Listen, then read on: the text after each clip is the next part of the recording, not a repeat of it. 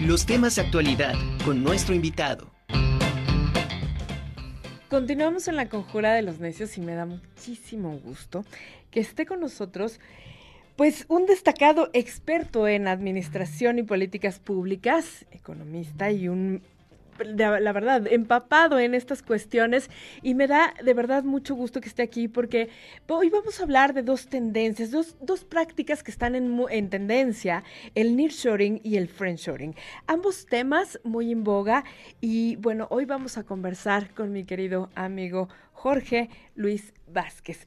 Jorge, ¿cómo estás? Qué gusto que estés nuevamente en la Conjura de los Necios ahora en el estudio. Gracias, gracias por invitarme. Mira, sí, ya acabando el tema de la pandemia, que esperemos que este año en su definitiva concluya y podamos tener una normalización de nuestras vidas común, pero con mucho gusto. Gracias por invitarme. Oye, feliz. Eh, podemos iniciar con la, con la idea central de estos dos términos, claro. Eh, porque están súper interesantes, ¿eh? Me encantó. Sí, mira, en, no, no, ser tan agobiante con el público, el nearshoring al final del día es mudar el de poder relocalizar a las empresas que están fuera específicamente de lo que sería eh, América del Norte, es decir, Canadá, Estados Unidos y México, para poder auxiliar a otras empresas en algunas de las cadenas que ellos tienen de producción. Eh, lógicamente, en estos tres países, muchas de las empresas que hoy están localizadas en Asia, por ejemplo, eh, tendrán, después de lo que pasó con la experiencia de la pandemia, y hoy con ciertas condiciones que tiene el Tratado de Libre Comercio, de tomar decisiones donde poner sus empresas, que son las famosas Tier 1, las Tier 2, las Tier 3, para poder hacer la manufactura que se requiere para los productos finales. Entonces, México es una gran opción, sí. pero no por el simple hecho de que sea así, este, se va a tomar decisiones de invertir en México. Y el friendshoring es que Estados Unidos y Canadá eh, a sabiendas de que esto tiene que suceder, porque es no una situación de, eh, de, forzosa, pero sí muy viable y muy probable, prefiere mil veces que esté en países amigables a que esté en países que no tienen esa misma certidumbre, seguridad, tratados en los cuales ellos puedan no dar su aval, pero sí estar en el consciente de que pueda haber empresas que están sirviendo a toda la cadena que está en América del Norte. Claro. Oye, es importantísimo. Yo, yo te preguntaba fuera del aire que eh, esto, esto que se está dando es, genera mucho, puede generar muchos beneficios, pero también puede, hay que tener cuidado. Eh, yo te preguntaba, ¿es estas gestiones las hacen el sector público, el sector privado, los empresarios? ¿Cómo es que se da este manejo para que lleguen las empresas a los determinados, a los diferentes países? Mira, normalmente lo tiene que hacer el sector público este, a través de la Secretaría de Economía. Anteriormente teníamos agencias especializadas, si no me recuerdo, ProMéxico creo que se, se llamaba, para poder lograr atraer y en su caso eh, generar incentivos para que las empresas transnacionales tomaran la decisión de invertir en México. Hoy son los eh, gobiernos estatales los que más tienen que hacer este trabajo eh, con sus secretarías de Economía, con sus secretarías de Infraestructura, con las secretarías de Educación, que es muy importante, con las universidades, eh, para poder atrapar y poder atraer inversiones derivadas del nurturing. Sin duda alguna, tenemos hoy la gran posibilidad que, que ellos se quieren mudar para Tlaxcala, para, para, Puebla, para, Tlaxcala, México. Pero no solamente con ese eh, eh, sencilla magia se va a hacer. También los gobiernos, la iniciativa privada tendrán mucho que hacer para que puedan haber las condiciones de que ellos tomen la última decisión. Que, por ejemplo, pues sin duda alguna la seguridad. Otra es el recurso humano, lograr tener capacitación y generar eh, hoy trabajadores que estén con las condiciones de lo que es la metalmecánica, también en la administración y en el tema de mucho el sector automotriz, que es una de las ramas más importantes en exportación de México. Pero otra también tendrá que ver en infraestructura, y no solamente en la, en la, infraestructura de comunicación de movilidad, también en la inversión de energías, eh, preferentemente de generaciones de energías verdes, porque estas empresas generan compromisos con sus matrices que en un momento de su, de su vida y muy cercano al 2030, ellos tendrán que tener un consumo, si no es el 100%, un gran porcentaje de energías relacionadas con eh, fotoceldas, o cualquier generación verde que puedas tener. Qué maravilla, porque aparte es, se trabaja en toda una conceptualización de, de, las empresas. Traen todo un manejo que se debe adaptar a los diferentes países a donde se puedan mudar.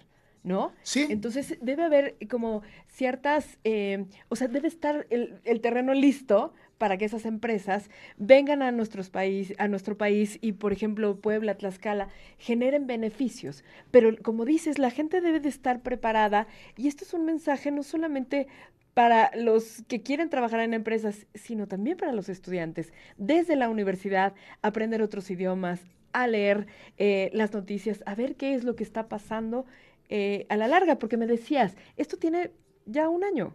Mira, esto hoy entró en un tema de boga, pero ya tiene más de un año que está sucediendo. Te doy un ejemplo, en la frontera norte de nuestro país ya se subasta lo que es la tierra industrial. Ya no tenemos parques industriales donde puedan instalarse estas empresas. Esto quiere decir que entramos en una dinámica de oferta y demanda. No, se está subastando. Es decir, están ya agotadas las tierras industriales. Tenemos que trabajar más. Eh, sin duda el occidente, el centro del país, tenemos una gran oportunidad. Puebla, sin duda alguna, al tener dos armadoras, tiene una gran oportunidad para extender más a las autoparteras, para poder lograr más proveeduría de servicios. Y sin duda alguna esto va a ser una multiplicación de cadenas de valor. Creo que estamos en una eh, oportunidad rápida. También se nos puede ir y no porque se vayan a instalar en Estados Unidos o en Canadá, se nos pueden ir porque pueden tener la opción de Centroamérica, que tampoco está alejado el tema de poder seguir.